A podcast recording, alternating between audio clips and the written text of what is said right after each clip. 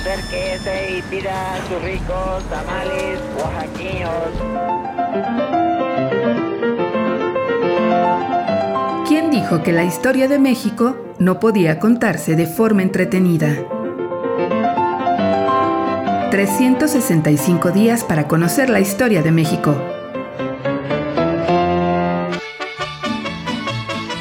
Lunes. Retratos. Victoriano Huerta. Decían sus contemporáneos que su cerebro se encontraba entenebrecido por el alcohol. Hombre de inteligencia despierta y ambiciosa, y con la tenacidad propia de su raza india.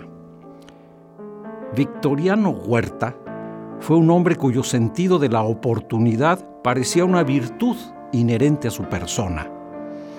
Desde su juventud estuvo en el lugar y en el momento adecuado. Cuando estalló la decena trágica el 9 de febrero de 1913, Huerta no pensaba en la traición.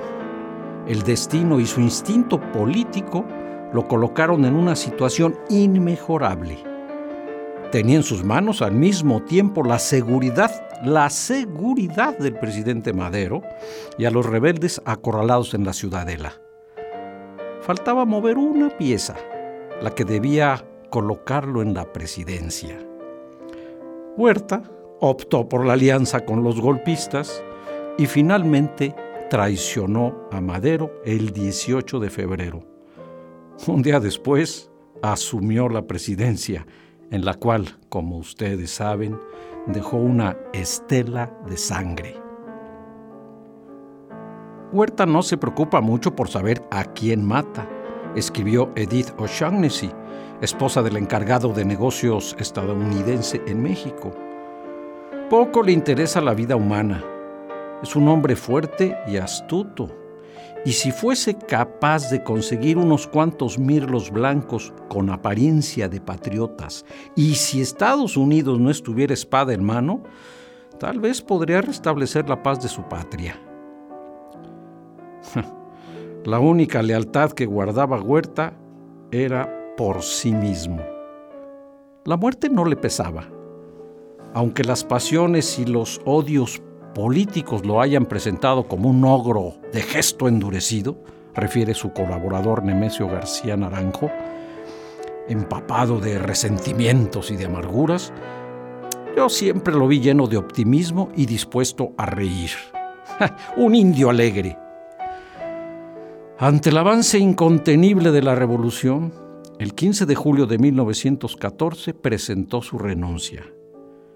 Para salvar la vida, abandonó el país. A mediados de 1915 fue acusado de violar las leyes de neutralidad en Estados Unidos. Intentaba iniciar una revolución para regresar al poder y entonces fue recluido en Fort Bliss, en Texas. Por su adicción, el alcohol hizo su trabajo y falleció el 13 de enero de 1916. Las cualidades de Huerta fueron tan grandes que solo pudieron ser superadas por sus defectos, escribió García Naranjo. Si alguna tenía, desapareció bajo las sombras de la intriga y la frialdad del asesinato a mansalva. No fue un dictador más, ante todo fue un traidor, el chacal en cada palabra de su renuncia, fíjense ustedes, puede leerse el tono cínico e irritante de la traición.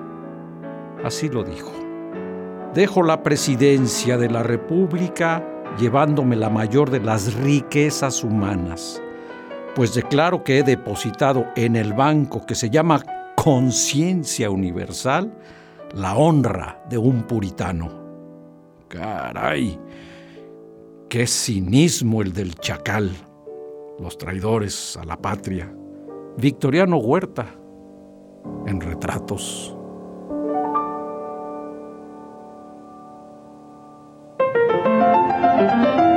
...365 días para conocer la historia de México. Esta es una producción de Radio Universidad de Guanajuato y la Dirección de Extensión Cultural en voz del Teatro Universitario. Serie basada en el texto de Alejandro Rosas, 365 días para conocer la historia de México.